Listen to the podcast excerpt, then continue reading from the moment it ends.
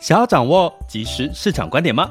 订阅郭俊宏带你玩转配息，每天不到十七元，你将享有专人整理的每月读书会、配息热点分析以及热门主题解答困惑。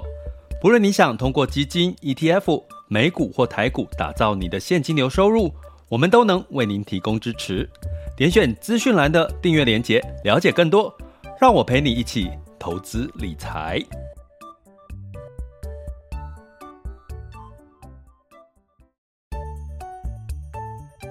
想要掌握即时市场观点吗？订阅郭俊宏带你玩转配息，每天不到十七元，你将享有专人整理的每月读书会、配息热点分析以及热门主题解答困惑。不论你想通过基金、ETF、美股或台股打造你的现金流收入，我们都能为您提供支持。点选资讯栏的订阅链接，了解更多。让我陪你一起投资理财。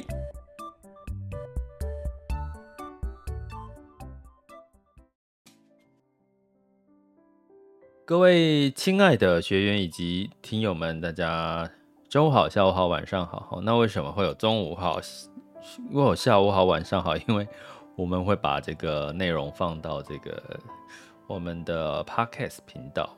嗯，那嗯，基本上其实是还蛮感动，也蛮感谢很多，不管你是持续用直播的方式来跟呃陪伴我，或者是我陪伴你，或是。是透过 Podcast 或者是透过 YouTube，那我一直持续发现这个一直有新增的这个朋友，包含这个流量都持续在增加。那我想能够唯一解读的就是说，在这个市场纷扰的时候，大家总需要一个声音吼，来给一些些的方向，还有一个陪伴的过程。你不见得可能认同我的说法看法。好，也不见得你听得懂哦，或者是怎么样。但是呢，我相信，呃，在这个呃，我们如果说人跟人之间，哈，常常会有大家会说有一种眼缘，对不对？哦，你会莫名其妙看到某个人，就觉得跟他比较投缘。好，投缘哦，不是源头。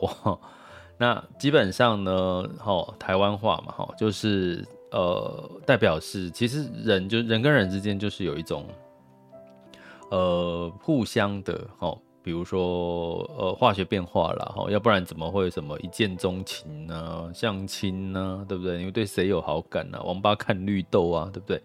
哦，这种这种这种的这个声音出来哈，所以呢，持续这件事情，我相信我一直觉得很开心的。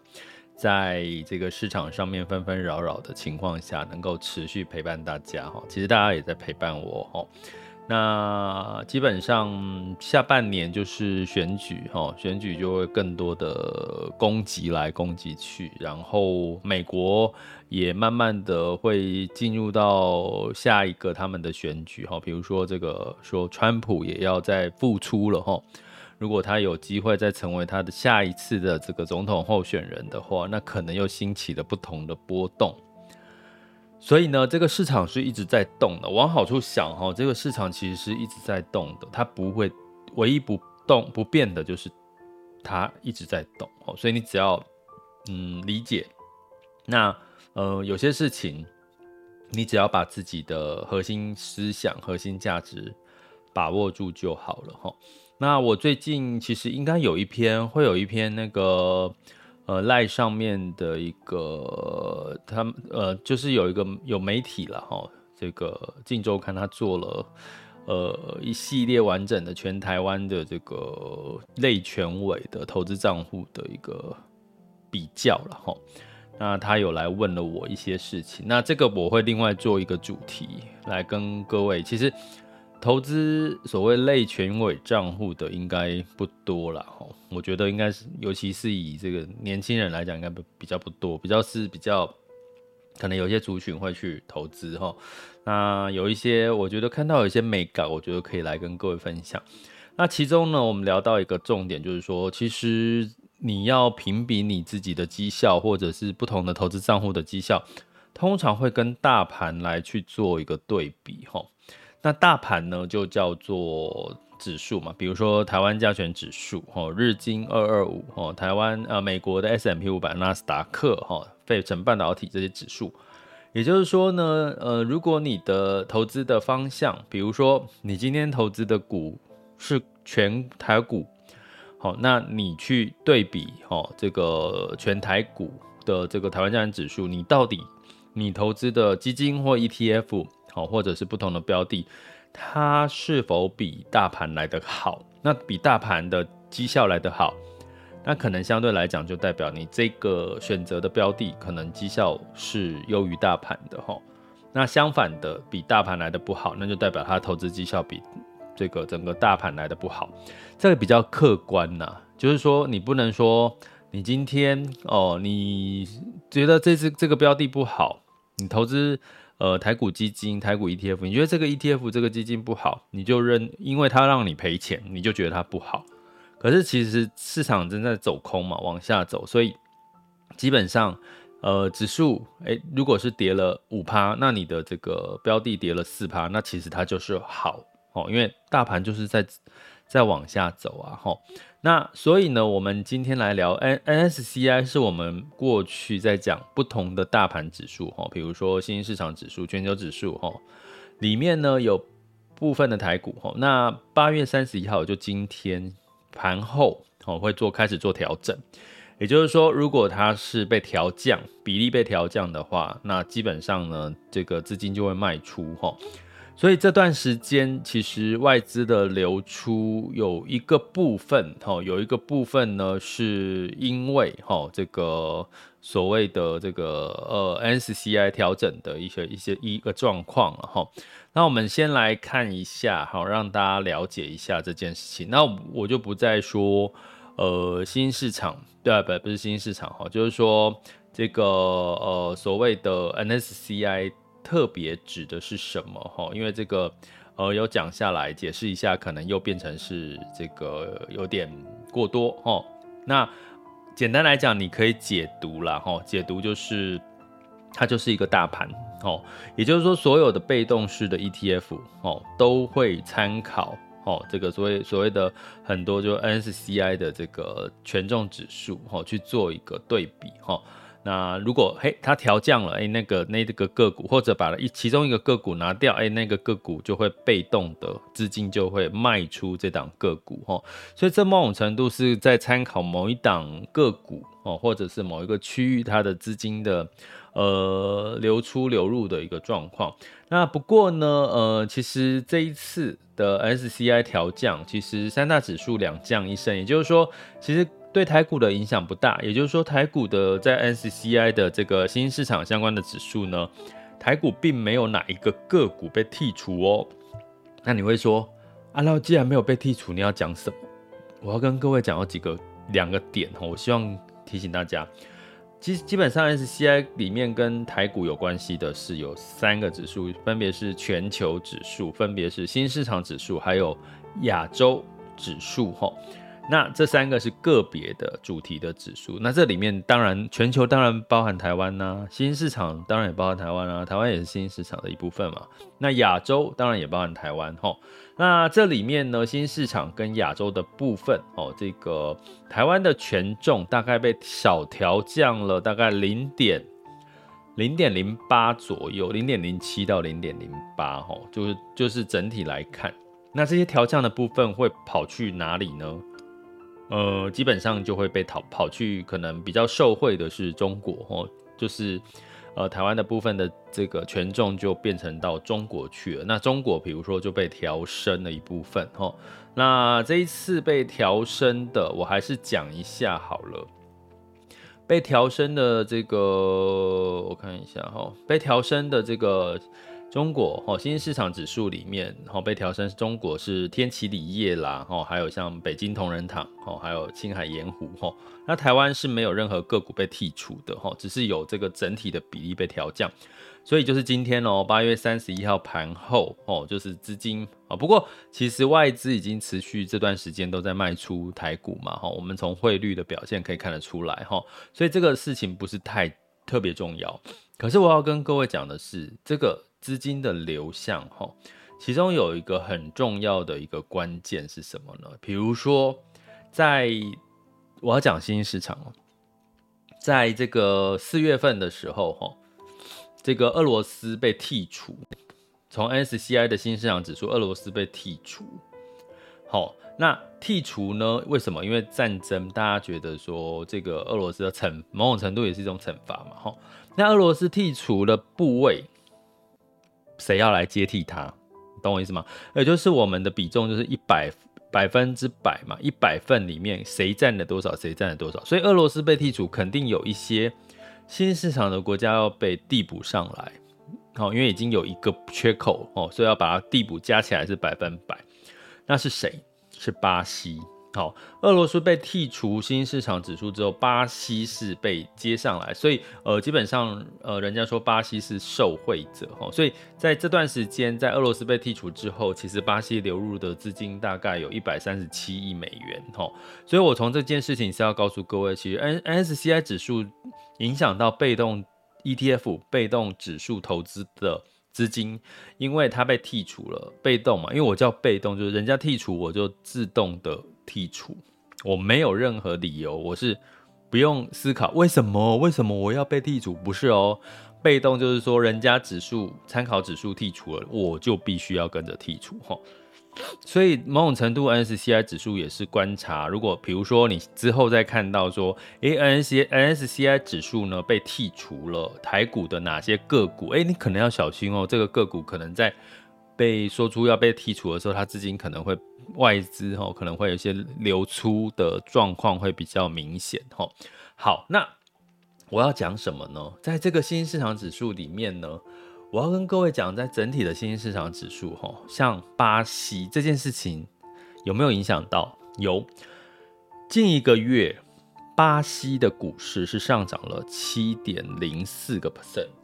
其实除了巴西之外，拉丁美洲也是在受惠于在俄罗斯被剔除 MSCI 新 MSCI 新兴市场指数的部分，哈。所以你会看到，除了巴西，像阿根廷在近一个月涨了十五点一八 percent。那今年以来呢，这个阿根廷涨了六十九点零二 percent，智利涨了二十八点七五，委内瑞拉涨了五十七点二一，都是什么？拉丁美洲吼。那今天吼，像今天的市场呢，哦，刚刚我讲近一个月吼，那像这个今天的市场呢，呃，涨幅比较多的就是印度的二点七个 percent 哈。所以我要讲的是，其实，在第三季。第四季啊，其实我有跟我们的这个学员朋友们提醒过吼，其实第三季、第四季回归到我们怎么看，就是除了基本面之外，加上资金流向，还有加上投资人的信心面，这三个面向一起综合去看，基本上呢都会是一个呃比较完整的一个方向的看法哈。所以你会看到的说。哎，其实啊，哎，好像整体美股的市场一直有一些波动跟变数。可是，如果你真的有好好的用全球观来看，不要脑袋里面只想着美国，不要脑袋里面只有台湾的话，当然你会说我最熟悉就是台湾，就是美股，没关系，没有问题，因为最近波动毕竟是暂时的哈。可是你回头看，今年以来。其实新市场的某些市场的股市其实是表现好，比如说近一个月我刚刚讲巴西是上涨七点零四，越南股市是上涨六点零六吼，所以呢，我建议大家在这个美国升息，呃，九月份预期升息三码，应该是这个市场的预期了吼，所以大家也不用过度担心了，在这些利空升息的利空消化之后。你可能除了美国市场之外，真的可以留一点心思给这个新兴市场，哈，关注一下新兴市场，哈。好，那呃，基本上呢，到底这个美国是不是升息到顶的状况？这几天这个联准会的鹰派的说法是不是已经告一个段落了呢？我们可以等一下来看一下全球市场盘势以及美股的期货盘，哈，大概可以看出一些端倪，似乎已经这个。嗯，鹰派升息这个状况已经有一点点钝化了哈，就是没有那么恐慌了。为什么呢？跟各位讲一个状况哈，我来看一下，抓一下这个美国的消费者信心指数。美国的消费者信心指数其实是在昨天公布，周二公布。吼，消费者信心指数是领先指标哦，它代表人就是美国的消费者愿不愿意消费的动力或者是需求。吼，告诉各位，一百零三点二。你会觉得一百零三点二的消费者信心指数代表什么？一百以上就是好的，是不错的，就是好的啦，偏乐观的数据，消费者是有信心去买东西的。可是你知道吗？一百零三嘛，所以是比一百还来得高吼。市场预期多少？市场预期是九十七点九，九十七点九。那现在呢？公布的消费者信心是一百零三点二，所以你说美国联准会的主席鲍尔他不升息吗？不鹰派升息吗？因为我的基本面就那么好，我的需求降不下来啊。我我我们之前有讲过哈，市场的需求必须要变弱，这样通膨才会降下来。消费者信心强，某种程度也代表市场的就业人口。不错啊，为什么？因为我今天没有失业，我就有赚到钱，我的薪资被加了，增加了，所以我就愿意去消费。所以这个八月份的消费者信心指数，我刚刚讲了一个重点哦，哦，它是领先指标。什么是领先指标呢？哦，高阶学员应该都知道，有兴趣可以来上我们这个高阶课程，哦，school 点 happytoberich.com 好，高阶课程我们有特别对针对领先。落后同时指标去做一个，呃呃，循环拐点怎么去预测，怎么去看方向的一个呃综合的一个逻辑上面的一个分析的方法，好，教给大家，好，大家有兴趣可以来上高阶课程。所以消费者是八月四领先指标反映的是什么？第三季、第四季，大家。第四季是消费旺季，耶诞节旺季，还有双十一，还有很多电商的促销。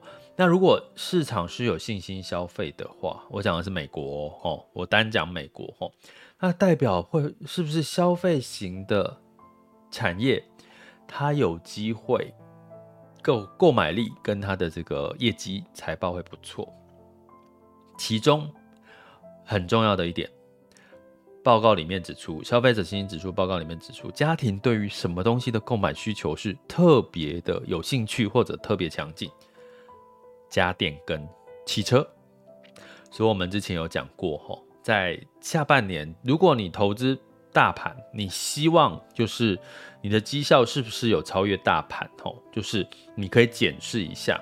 怎么检视呢？比如说，你看你的台，你如果是投资台股的基金 ETF，你就去对照台湾加权指数；如果你是投资 S M P 五百，你就对照 S M P 五百。那如果你希望你的绩效有机会比大盘好，其实，在消费者信心指数这个数据也告诉你了，对汽车的购买需求强劲。汽车，汽车是什么？电动车也是汽车啊。哦，有很多的，所以自己去想这个逻辑。哦，有时候我们其实逻那个机会是自己看出来的，训练训练一下自己对于市场的逻辑，我觉得这个是很重要的。那有曾经有有有有人真的有人骂我说啊，讲就是我都没有讲的点到为止，啊不嘞，啊我不给你点到为止，你会动脑筋吗？啊我都给你讲的一清二楚，一二三。那你那你脑袋不动脑筋，那是谁的问题？好不好？其实，请各位动动脑筋，就是我刚刚已经跟各位讲这个逻辑，大家去思考。如果你不知道怎么去学习你自己的思考判断能力，那就来加入我们的订阅行列啊，或上我们的中高阶的课程，好不好？那我们的订阅方案就是在这个呃，Mr. Bus 点选这个赞助方案，或者是。这个各个平台订阅链接点下去就可以了解更多内容哈。那同样的用这种逻辑的推论，我们是在今天会上架这个呃，我们来看十三 F 报告 Q two，我们看到这个市场到底这些大头机构到底都在逢低加码买什么，逢低卖出，逢低卖出什么哈？我觉得就是看看出逻辑，看就可以看出方向哈。好，所以我从这个告诉各位哈。接下来这个整体哈，除了这个资金流向、财报热点方向，MSCI 季度调整，其实呢，整体你会看到，我刚刚提到四月份的俄罗斯被剔除了，新兴市场尤其是巴西受惠，所以你也看到这个标的在这段时间的一个表现的不同。那新兴市场不是只有台湾，台湾其实是两降一升，也就是说，台湾的比例其实是被降了。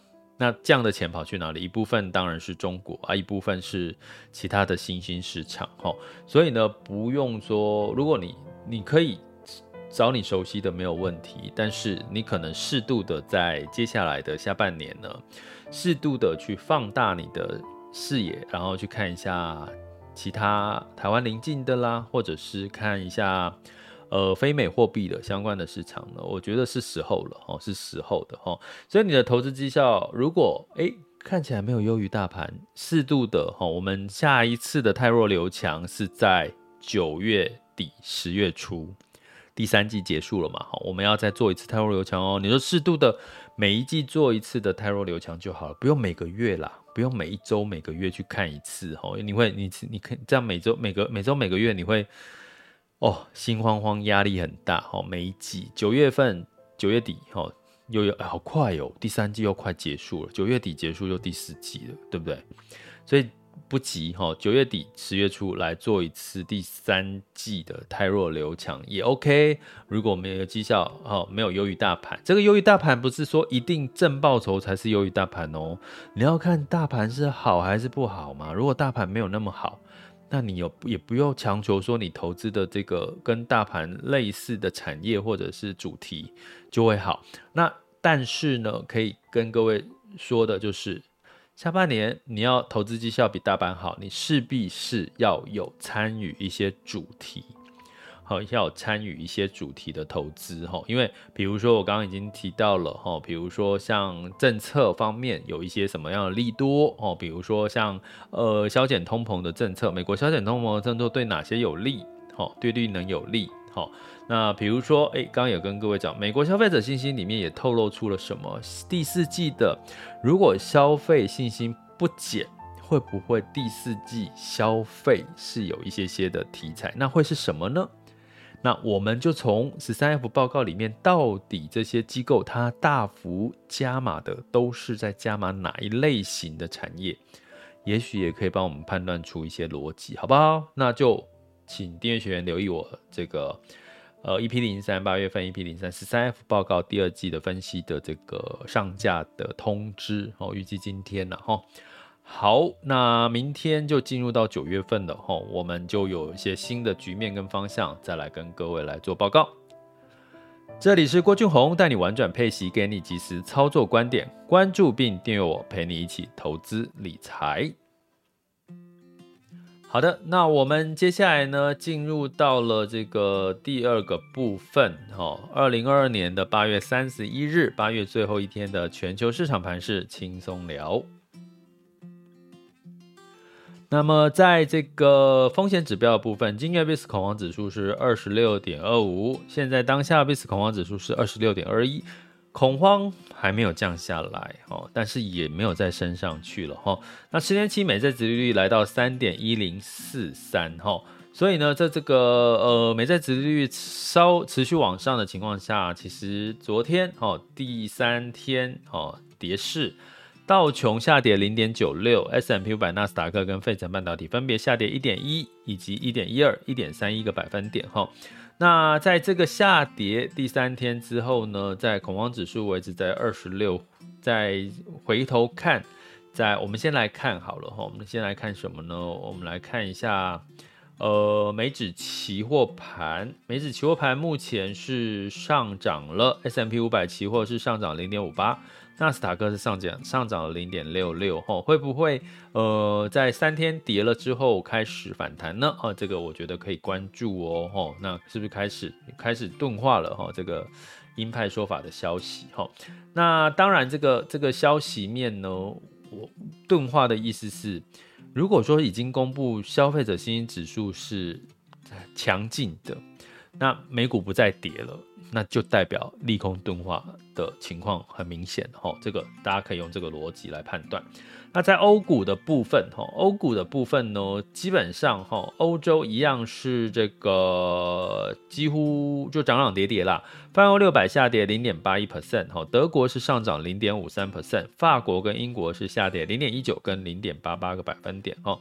所以呢，其实整体的欧洲股市是走向分歧了哈，所以也是要消化一下下哈。目前看起来。那在雅虎的部分，这个成交量哦仍然是在一个比较低的一个状况哈。那其实昨天走是呃台湾加权指数上涨了零点一八 percent 哈，来到一万四千九百五十三。不过今天呢有站回万五了哈，我们等下来看一下。那其他的市场哦，日经二五下跌一个 percent 以上，然后是 A 股是下跌零点四二，香港恒生跟香港科技分别下跌零点四二跟零点六五哈。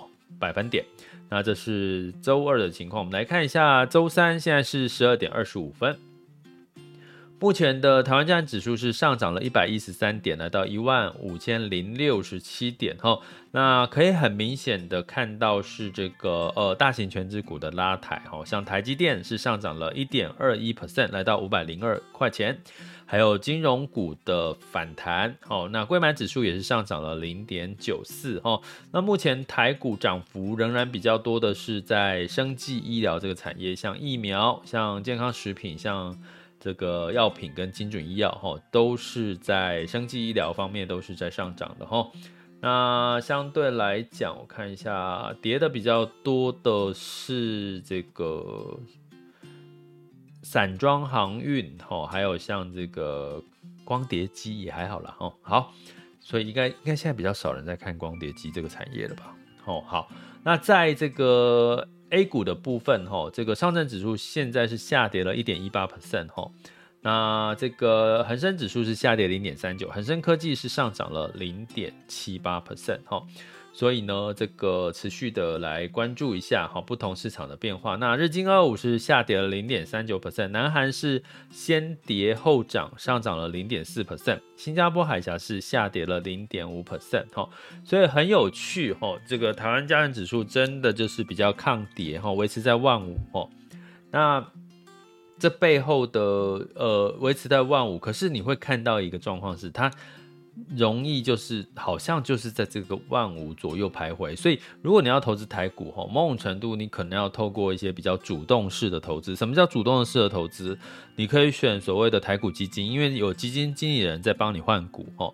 因为被动式的投资 ETF 反而它就是跟着指数走的几率比较高，或者是你可能要选择适度的这个这个主题投资哈，主题投资啊，我会这么选择。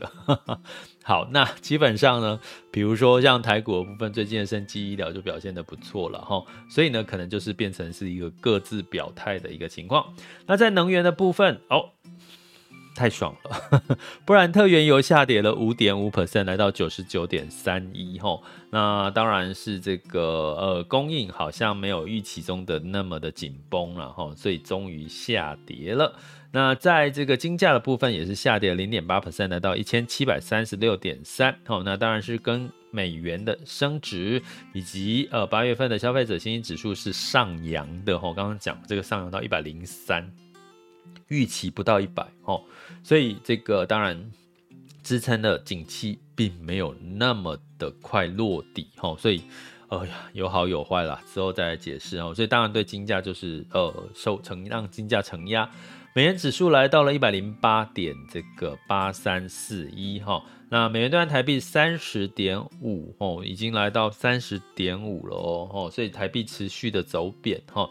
那在这个代表资金是比较偏汇出的一个情况哈。不过 SCI 虽然在八月三十一日调整它的这个权重，不过对台台股的影响不大啦，因为台股没有这个被。这个拿掉的个股哦，它的比重调降的也不高哦，那应该要反应也是在前几天都反应完了哈。那在这个美元兑换人民币是六点九一零九哦，人民币持续走贬，这对 A 股会是一个不好的一个一个状况。A 股可能，比如说，呃，美元兑换台币是三十点五哦，它如果在三十点五再往开，慢慢的回回来一点点哦，比如三十点四、三十点三、三十点二以上的话，那可能对台股就会又又是一个更有利的表现。同样的道理，对其他的市场股市、其他国家区域的股市也都是同样的道理哈。美元兑日元是一百三十八点七六哦，一百三十八点七六哦，其实呃也是日元稍微的这个偏弱哈，那我们就持续观察了哈，持续观察哈，目前的市场都还在，大部分的数据都还在我们一般的从一般的市民投资人呢可以看到的数据可以掌控的状况，比较没有。什么黑天鹅的情况发生？我觉得这就是一个好的一个情况齁。那你还是要做功课，还是要做功课齁。就是呃，总总市场就是各自表态，各自表态。你不做功课，你怎么会知道哪些会往好的方向走，哪些会往不好的方向走？啊，做了功课之后，你就要采取行动，不要做了功课说哦好，我知道了。然后呢，下一步你要做什么？对不对？